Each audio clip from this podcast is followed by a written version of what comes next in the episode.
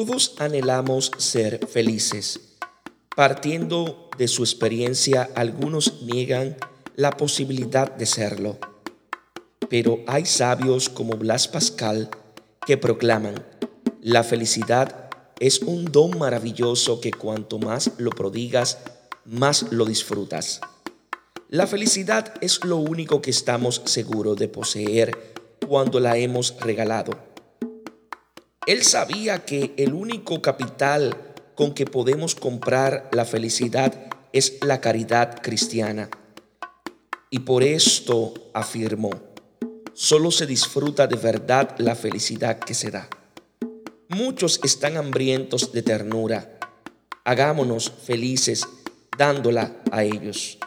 Dios os bendiga en sabiduría y en santidad.